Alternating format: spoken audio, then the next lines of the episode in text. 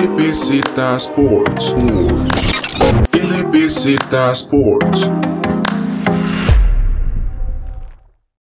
Bienvenidos otra vez a un nuevo podcast de la NBA y ahora continuamos con los enfrentamientos en la conferencia del oeste, pero antes de empezar de una vez con los enfrentamientos vamos a tocar un poco lo que fue la carrera por ese octavo lugar que al final se quedó con los Portland Trail Blazers. Como ya es costumbre, me acompaña hoy Alejandro. Hola David, hola a todos los oyentes, vamos a discutir la carrera por ese octavo lugar donde se colocaron los, los Phoenix Suns, los San Antonio Spurs, New Orleans Pelicans, Memphis Grizzlies y Portland Trail Blazers. A esta burbuja llegamos con Memphis clasificados en octavo lugar, con una diferencia de pocos partidos sobre Portland y se jugaron ocho partidos para definir quién iba a ser el próximo clasificado. Analicemos primero a, los Phoenix Suns, David. ¿Qué, ¿Qué, más se podría decir de los Phoenix Suns, que fueron el único equipo invicto con este equipo sorprende un poco pues es, es, ese hecho de que lograran conseguir esas ocho victorias y, y, que estuvieran en la pelea hasta prácticamente el último momento. Era uno de los equipos el que menos probabilidades tenía para, para entrar en ese lugar. Sí, creo que los Phoenix demostraron que tienen un plan futuro bastante, bastante bueno. En realidad, antes de la burbuja parecía que no, pero si pueden jugar como jugar una burbuja, creo que son un equipo que a futuro puede ser muy peligroso. David Booker sigue demostrando que es una, una estrella en esta liga, es un gran anotador y es la base de esta franquicia.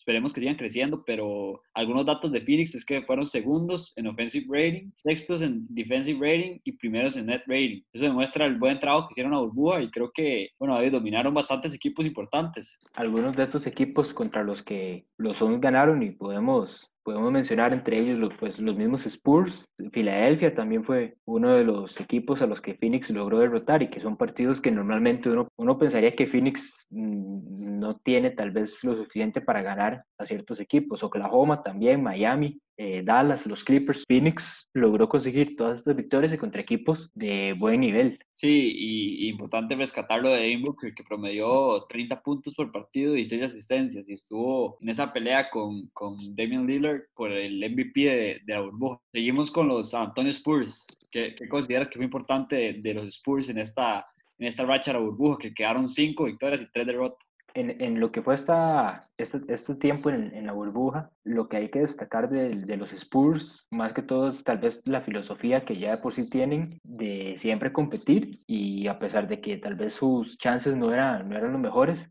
estuvieron tal vez hasta ya el último partido donde por tema de resultados, previo al, al partido de ellos, ya cuando jugaron su último partido ya no, ya no tenían posibilidades de clasificar y, a destacar en realidad los papeles que tuvieron los jugadores, los jugadores más jóvenes en el equipo, Derek White, DeJounte Murray, uno que sorprendió un poco, el rookie de, de los Spurs, Keldon Johnson, que tuvo los últimos dos partidos que jugó anotando 24 puntos. Entonces ya por lo menos Popovich y la franquicia tiene, tiene estos jugadores para empezar a construir y volver a los tiempos dorados a los que estaban tan acostumbrados. Creo que los mejores tiempos de los Spurs no están cerca creo que necesita hacer un, un, una reconstrucción del equipo para buscar unas figuras y basarse en esas figuras para el futuro. Creo que, como dije, cuando empezó la burbuja, creo que lo mejor que le, que le podía pasar a los Spurs era quedar lo más abajo posible y, y no tener chances. Sí tuvieron chances, porque es un equipo que siempre compite, por lo que dice David, de la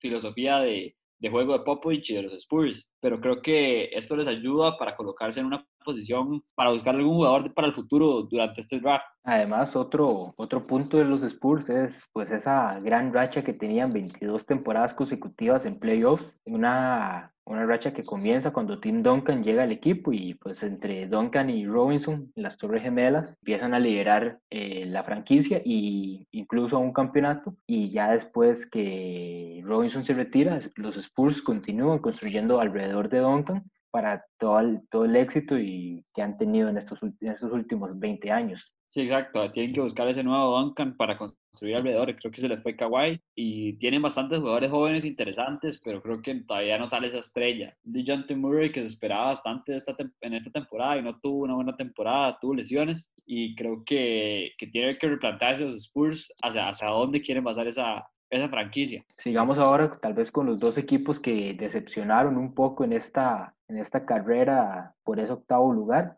Y empecemos con los Pelicans. Dos victorias consiguieron en todo su tiempo en la burbuja y de hecho fueron uno de los primeros equipos junto con los Sacramento Kings en quedar fuera de, de esta pelea por el octavo lugar en el oeste. Exacto, los Pelicans no tuvieron una buena racha en la burbuja. Creo que Zion jugó muy poco, jugó inconstante y, y creo que es lo que uno comienza a cuestionarse. ¿Qué, ¿Qué futuro tiene Zion Williamson en esta liga? ¿Qué tipo de estrella va a ser? Porque puede que sea una estrella inconstante, una estrella que juegue pocos partidos, que, que se mantenga con minutos restringidos para, para, para, que, para evitar lesiones. Pero creo que Ingram y Lonzo Ball no pudieron llevar a estos Pelicans a unos playoffs. Creo que Alonso viene bajando su nivel bastante, no tuvo una buena temporada en la burbuja, tiró bastante mal de tres y creo que, que por este, estas derrotas se da el despido del entrenador. Tienen que replantearse a dónde quieren basar su, su futuro de la franquicia también. Sí, lo de los Pelicans, pues tienen potencial, digamos, el potencial está ahí con Ingram, Alonso, el mismo Josh Hart, Frank Jackson, Jackson Hayes, tienen bastantes jugadores jóvenes y por lo menos en ese tiempo la burbuja pues defensivamente no fue su, su mejor desempeño, de, permitía muchos puntos, a veces el mismo Zion parecía no, no enfocarse mucho en ese aspecto. Lo vemos más como una decepción por el hecho de que los Pelicans se esperaba que compitieran por ese octavo lugar y que tenían el calendario más fácil de entre los demás equipos en la, en la competición. Vemos que se enfrentaban dos veces contra los Sacramento Kings, que como dijimos también quedaron fuera muy temprano en, la, en, el reinicio. Tenían un partido contra los Wizards y un partido contra el Magic, que eran partidos bastante accesibles, que si los hubieran ganado, pues hubiera sido otra historia y hubiéramos tenido tal vez a los Pelicans en esa pelea. Y lo que mencionas ahora con Alvin Gentry, el head coach, se puede decir que es debido a todo esto en la burbuja y las expectativas que se tenían por lo que los piden. Y hay que ver ahora cuál va a ser ese entrenador que, que decían contratar. Se habla de Tyron Lue por la conexión que ya hay con, con David Griffin en las oficinas del, de la franquicia, o podrían optar tal vez por un Kenny Atkinson, que vimos el trabajo que hizo en, el buen trabajo que hizo en Brooklyn desarrollando talento y que puede ser un buen, puede ser una buena elección para este equipo que es bastante joven. Antes que se me olvide, no mencionamos lo de Monty Williams, que fue nominado como mejor entrenador de la burbuja de parte de los Phoenix Suns. Creo que hizo un gran trabajo con sus muchachos y, y es importante que lo re reconocieran. Y en gran parte por, por, lo que mencionamos de que son el único equipo invicto, ¿verdad? Entonces, digamos, por lo menos si, si el MVP no se lo, va, no se lo van a Booker, que porque el, el MVP se lo dieron a Lillard por todo el, por conseguir que los Portland clasificaran en el torneo por ese octavo lugar, eh, por lo menos le, le dan un reconocimiento al, al equipo en la manera del mejor head coach. Seguimos con los Memphis Grizzlies. Eh, llegaron como favoritos para clasificar a playoffs sufrieron una lesión muy importante, la de Jaren Jackson Jr., y quedaron con un récord de dos victorias, seis derrotas en burbuja. Lo, de, lo, lo, de Memphis, como dije, sería como la, la, segunda decepción por, por el hecho de que empiezan con el octavo lugar y en cuestión de cinco partidos ya Portland logra rebasarlos y quedan en ese noveno lugar y ahora el, el, panorama para ellos iba a estar más difícil. Si ocupaban, si lograban clasificar en, en el Play-in Tournament y en, en, principio lo ocupaban era una victoria, ahora ocupaban vencer a Portland dos veces. Sí, exacto. Ellos mismos se posicionaron en una posición muy incómoda. Se dejaron eh, rebasar por Portland y creo que por eso no están en, en, en, ese octavo puesto. Aunque creo que hicieron una gran temporada en la temporada regular. Ya Morant estaba comandando este equipo a una buena temporada y creo que, que fueron de los menos favorecidos en la burbuja. Sí, tenían, tenían ciertos partidos con, contra equipos tal vez de, de más calibre, eh, partidos contra Boston, Milwaukee, Toronto, en los últimos partidos que topan con suerte en el momento de enfrentar a Milwaukee, por el hecho de que Giannis el partido antes lo, lo suspenden por un altercado y al rato y de todas formas el equipo iba, Milwaukee iba a descansar varias, varias de sus figuras y ahí es donde consiguen esa, esa segunda victoria que les aseguraba el, el campo como el, como el noveno lugar. David, hablando del Playing Tournament, hoy Portland venció a Memphis en el primer partido de posibles dos que se podían jugar y lo venció de manera, de, manera contundente, considero yo, por, por un gran partido de, de Lillard. Lillard demostró porque es el jugador más valioso de la burbuja y creo que otro jugador clave de, de Portland fue Nurkic, que hoy tuvo una gran actuación con, con 22 puntos, 21 rebotes, eh, un par de bloqueos, un par de, de steals y creo que este es un jugador muy importante para las aspiraciones de Portland en los playoffs. Entremos entonces, como mencionas, Portland se deja ese octavo lugar. El premio que les da la NBA es enfrentar nada menos que a LeBron y a los Los Ángeles Lakers en esa primera ronda. Sí, un partido que va a ser bastante complicado para Portland, pero creo que también va a ser bastante complicado para los Lakers. Portland es un equipo ofensivo que es bastante bueno tirando de tres, comandado por, por su líder, su, su figura, por su franquicia, podemos seguir dando adjetivos de qué es Lillard para Portland, pero creo que Lillard es una gran amenaza para los Lakers, más que los Lakers no tienen, como hablábamos el otro día, un base que sea muy bueno ofensivamente. Perdieron a Ivory Bradley porque no viajó a la burbuja, entonces es la incógnita que quién va a marcar a Lillard, quién va a marcar a CJ. Entonces creo que, que a los Lakers se les puede complicar y bastante. En cuanto a este enfrentamiento, ambos equipos se toparon tres veces en lo que fue la temporada regular. Los Lakers ganaron dos de estos partidos. En cuanto a la burbuja, los Lakers apenas consiguieron tres victorias y salieron derrotados en cinco ocasiones, pero esto lo podemos ver más por un lado de que después de que consiguieron el primer lugar en el oeste, ya el equipo no, ya el equipo dejó como de, de, tal vez de enfocarse tanto en conseguir victorias y más en que ciertos jugadores del fondo del banquillo tuvieran más ritmo. Veíamos a Lebron descansar ciertos partidos, en algunos jugaba, pero no sobrepasaba los 20 minutos, igual que con Anthony Davis. Yo siento que en, en el caso de los Lakers, el récord no refleja tanto lo que vamos a ver en, esta, en estos partidos. Por el lado de Portland, Ahí sí, son seis victorias para Portland y dos derrotas que fueron que ocuparon para conseguir el octavo lugar y que notamos la intensidad con la que Portland jugaba sus partidos porque prácticamente todos eran juegos siete para ellos. Ocupaban esas victorias y una derrota significaba no entrar en postemporada. Y Portland tuvo un gran desempeño y recuperó bastantes piezas importantes en la burbuja. El caso de que hablábamos de, de Nurkic, que es un gran poste que puede hacer muchas cosas bastante bastante versátil, puede asistir, rebotar, tiene buen tiro de media distancia y creo que, que Portland es una gran amenaza para los Lakers.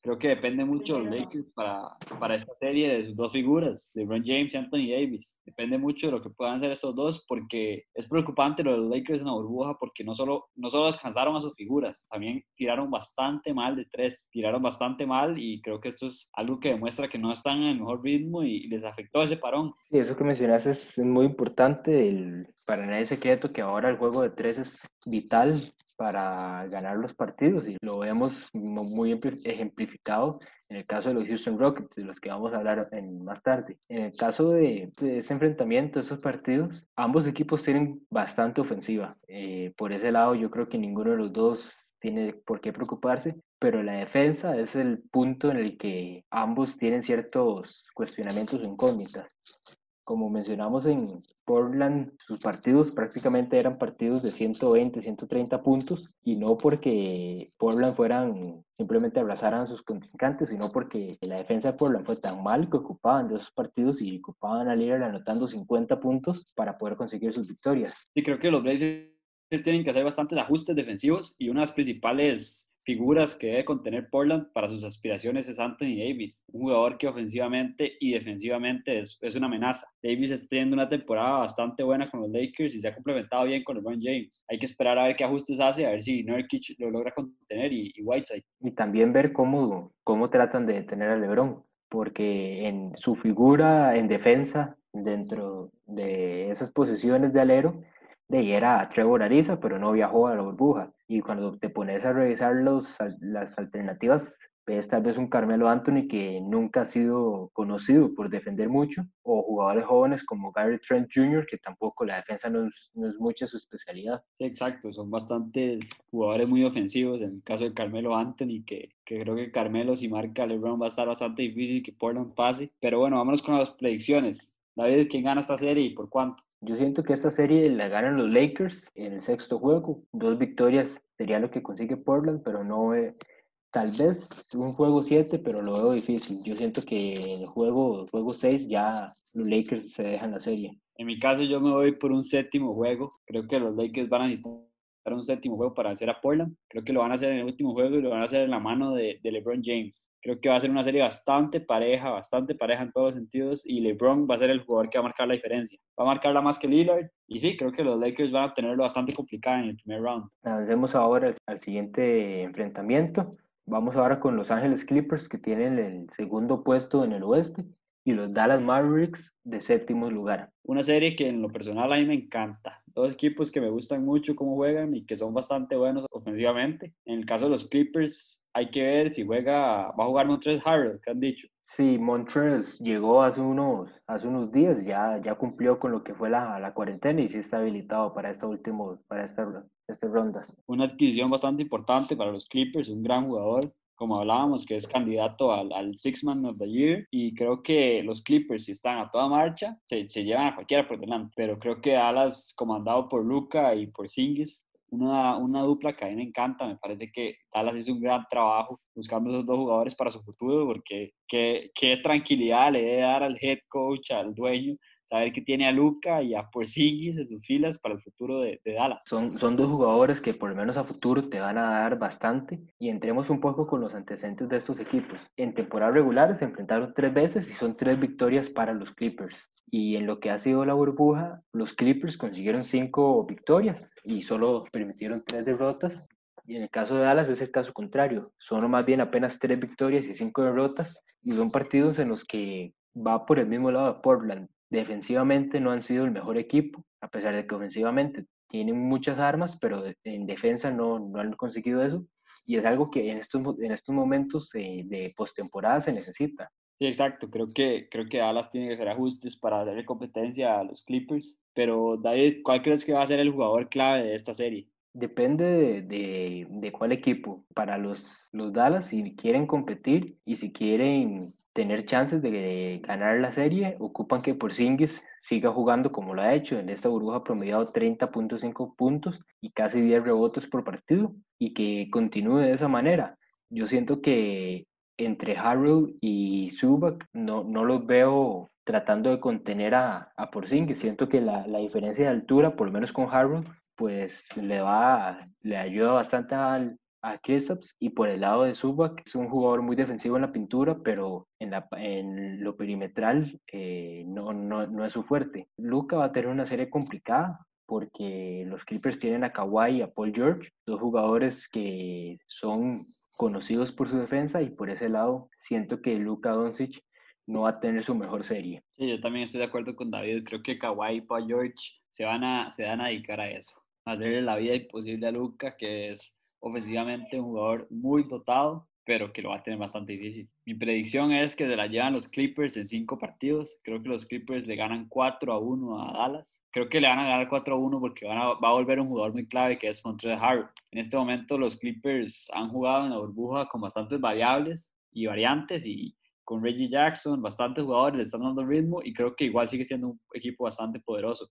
Esa es el, el, la cantidad de jugadores talentosos que tienen los Clippers. Tienen tantos jugadores que es difícil saber cuál va, va a marcar la diferencia. Pero entonces creo que los Clippers lo llevan en cinco partidos. Yo concuerdo con vos y también tengo los Clippers en cinco. Y en realidad, por más talento o por más futuro que pueda tener, que pueda tener los, los Dallas Mavericks, siento que no, no es suficiente para la ya los jugadores con experiencia que tienen, que tienen los Clippers. Y como mencionas, está Kawhi, está Paul George, Patrick Beverly, Lou Williams, Monster Harrell, tienen muchos jugadores que ya conocen y ya tienen bastante experiencia en la, en la NBA. Avancemos con la próxima serie, que sería Utah contra eh, Denver. Un enfrentamiento que en temporada regular se toparon tres veces y fueron tres victorias para los Nuggets. Ambos equipos en, este, en esta, este tiempo en la burbuja tienen nada más tres victorias y, y cinco derrotas. Y son dos estilos de juegos bastante diferentes. Vemos un equipo de Utah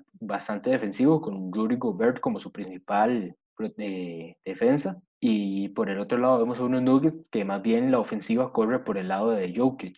Sí, exacto. Son do, dos equipos bastante diferentes. Creo que Denver es mucho más ofensivo, como dice David. Pero creo que, que va a ser un bonito, una bonita serie. Me gusta, me gusta esta. La veo, la veo parejilla. Y creo que, que Utah tiene jugadores para hacerle daño. Hay que esperar cómo, cómo reacciona Mike Conley, Donovan Mitchell y sus jugadores ofensivos, pero creo que si le dan un buen planteamiento a los Nuggets, se les va a complicar y creo que, que una clave de Denver es la banca. Hablábamos de, de Michael Porter Jr., cómo ha mejorado, qué gran jugador, cuánto esperamos por verlo, se lesionó y no lo vimos cuánto, un año, creo que hasta dos años nos perdimos de, de Michael Porter y la adquisición ahora nueva de, de Bol Bol, un gran jugador que es bastante versátil también. El principal punto en esa serie es eso, la, cómo va a responder Utah a, todo a toda la producción que consigue Denver desde la banca con estos jugadores que ya mencionas. Incluso Porter Jr. teniendo ciertos partidos de 30 puntos que prácticamente era el que lideraba a los Nuggets a conseguir algunas de las victorias que lograron. Por el lado de Utah, hay que ver como mencionas con Mitchell y Conley, Conley más que todo, que ha sido como el jugador que ha quedado debiendo a lo largo de la temporada y aunque en esa burbuja ha mejorado, hay que ver ya en el momento de, de, estos partidos cómo, cómo reacciona, aunque es un jugador con bastante experiencia ya también, entonces uno pensaría que va a ser de gran ayuda para Utah. Sí, una, una serie que va a estar bastante pareja y creo que, que, que un punto alto de, de Denver sido la adquisición, como, como digo, no la adquisición, pero el planteamiento que le ha dado como, se, como tercera arma ofensiva a Michael Porter Jr. Un equipo que antes se pensaba, si Jokic no está bien ofensivamente y, y Jamal Murray no está tomando los tiros importantes en el momento importante y, y, metiéndolos, ¿quién va a ser ese otro? Y entonces creo que Michael Porter Jr. está llegando a ser ese, esa tercera arma ofensiva que necesita Denver para, para dar ese salto y ya pensar en futuras campañas. No lo veo en esta todavía. Creo que está cerca, pero todavía no. A futuras campañas a, a aspirar por un campeonato. Avancemos ahora con las, con las predicciones. ¿A quién tenés ganando y en, y en cuántos partidos? Tengo a Denver ganando y lo tengo ganando en cinco partidos. Creo que Utah le, le va a quitar un partido nada más. Creo que Denver es, es, mucho más ofensivamente y, y, no me ha gustado mucho lo que ha hecho Utah en estos últimos partidos, en la burbuja, en la temporada regular. Esperaba un poco más de Utah porque el año pasado y en los años anteriores era un equipo muy, muy ordenado defensivamente. Y esa defensiva le llevaba, le llevaba al ataque. Y creo que el upgrade que habían hecho de Mike Conley a, de, o sea, de pasar de Ricky Rubio a Mike Conley, creo que era, era, era algo muy bueno para el equipo. Mike Conley era un gran jugador en Memphis, pero no lo ha demostrado y creo que, creo que la química tampoco es la mejor, la de Utah, entonces creo que se lo llevan cinco juegos Denver. Yo concuerdo con vos en cuanto a Denver, pero tengo tal vez en, en seis juegos a eh, la serie. Siento que Donovan Mitchell y Rudy Gobert son dos jugadores bastante, bastante dominantes en cada uno de sus aspectos y aunque tal vez la química después de todo lo que pasó eh, cuando se canceló la temporada no, no, no, es la mejor, pero siento que por lo menos dos partidos se pueden, se pueden llevar y aún así Denver gana, pero yo siento que se lo llevan en seis juegos. Seguimos con la, con la, otra, la última serie, Oklahoma City se enfrenta al Houston Rockets esta es una serie que tiene muchos sentimientos encontrados. Juega CP3, Chris Paul contra su, su, ex equipo, contra Houston y contra James Harden. Va a ser una serie bastante, bastante pareja, creo yo. ¿Qué opina, David? En realidad es, como mencionábamos en, en el podcast anterior del Este, con Indiana y Miami como la serie más pareja, esta también es la serie más pareja en el oeste. Do, dos equipos que en temporada regular se toparon tres veces y Oklahoma fue el que ganó, ganó en dos de ellos. En lo que ha sido el tiempo en la burbuja, ambos equipos han, han ganado cuatro victorias y han salido derrotados en cuatro ocasiones. Y eso que mencionas, vamos a ver cómo, cómo juega Chris Paul, ¿verdad? Porque Houston decide que la pareja entre Chris Paul y Harden no, no está funcionando y al momento de ver opciones deciden traer a, un antiguo compañero de equipo de Harden en Russell Westbrook. Sí, exacto. Y si, y si juega Westbrook, también va a ser un, un, una serie bastante motivacional y emocional para él, pero está la incertidumbre de eso, que si va a jugar Westbrook, que si va, se va a recuperar bien de la lesión, muchas dudas sobre esta lesión. Y entonces creo que, creo que va a ser un, una serie bastante pareja, porque OKC tiene bastantes jugadores, bastantes tiradores y bastantes bastantes bases que pueden marcar bastante la diferencia. Y lo que mencionas de Westbrook es muy importante porque, como decís, está en incertidumbre incluso en, en qué momento puede llegar a jugar. Lo único que se dijo es que estaría afuera por los primeros partidos, entonces no sabemos si es solo, si va a ser solo el primer juego, el segundo, o si podemos llegar al cuarto juego y todavía Westbrook no va a estar, no va a estar en condiciones. Y algo muy importante después es esa decisión que tomó Houston de deshacerse de Clint Capella y usar a PJ Tucker como su poste que es uno de los, de los puntos que hemos visto en todos los partidos donde Houston termina siendo superado por mucho en los rebotes, incluso a veces por 20 o 30 rebotes en comparación con el equipo contrario, y que los demás equipos han tratado de explotar eh, principalmente en la ofensiva, de ir por esos rebotes ofensivos que les da de comer en segundas oportunidades. Y igual ver cómo responde Houston a Oklahoma y a Steven Adams, ¿verdad? Sí, yo creo que es una baja muy sensible la Westbrook, porque creo que alguien que le beneficia bastante esta alineación de, de jugadores de baja estatura, no tan alta, de no en un poste marcado, digamos, eh, es Russell Westbrook, marcando muchos puntos desde de, sus mejores temporadas ofensivamente, asistiendo, rebotando, lo que siempre sabe hacer, pero estaba marcando bastante diferencias y estaba acoplando a este equipo de Houston con, con, James Harden. Y creo que eso era lo que le hacía un, un, equipo muy peligroso aquí en la burbuja y en los playoffs, antes de la lesión de Westbrook, que era que en cualquier momento Houston puede explotar. Es un equipo que se basa en el tiro de tres y eso es lo que hace durante casi todo el partido, tirar de tres, tirar de tres. Y el problema es que si está, si está encendido, que se lo lleva a Houston porque es lo que más hace, tirar de tres. Tiene muchos tiradores, en Eric Gordon, Robert Covington, James Harden, que es de los mejores tiradores de tres de, de la liga, PJ Tucker. Lo que más tiene Houston es tiradores de tres y creo que, que esta baja de Westbrook, que era de, de los peores tiradores de tres que tiene Houston, pero un gran atleta y, y, y en estos espacios que habían los otros jugadores buscando el tiro de tres, él penetraba y hacía bastante daño en esa parte. Entonces creo que es una, una baja bastante sensible para Houston. Además, otro, otro punto a considerar es el, el, papel que va a tener Chris Paul en esta serie. Como sabemos, Chris Paul, el, el dios de las asistencias, como le llaman, y un jugador que tiene muy buen control de juego y sabe, sabe cuándo atacar, cuándo, cuándo meterle el ritmo al partido o cuándo también quitar, tratar de quitarle un poco más de ritmo a Houston y que es, es, el principal atributo que tiene, ese control del juego y encontrar los momentos ideales para hacer daño. Además, también ver el, el papel que va a tener Shea Gilgix Alexander en el equipo, que es, es, su, su, es la segunda arma de, de, Oklahoma. Sí, Oklahoma tiene ofensivamente muchas armas. Dennis Shore también es otro que, que está teniendo una gran temporada y, y, creo que va a ser una serie bastante pareja. Como dice David, Chris Paul es el que controla el juego del lado de Oklahoma y el pace del equipo. Creo que, Oklahoma está haciendo un gran trabajo, Bill Donovan ha hecho un gran trabajo con este equipo y es un equipo muy peligroso en una serie. Comenzamos con las, con las predicciones, David. ¿Quién se lleva a esta serie y por cuánto? Yo tengo a Houston en el séptimo juego, pero no me sorprendería. Y esta sería como la, la serie donde uno, donde más se ve posible que sea el equipo que está por abajo eh, el que gane, el que gane la, la serie. Tengo a Houston en 7, pero no me sorprendería ver a Oklahoma ganándole a Houston. Y David tiene a, a Houston en 7 en caso de que juegue en qué partido Westbrook o que no juegue. Eso sería tal vez que Westbrook vuelva para el tercer partido, tercer, segundo partido, que ya Westbrook vuelva al equipo.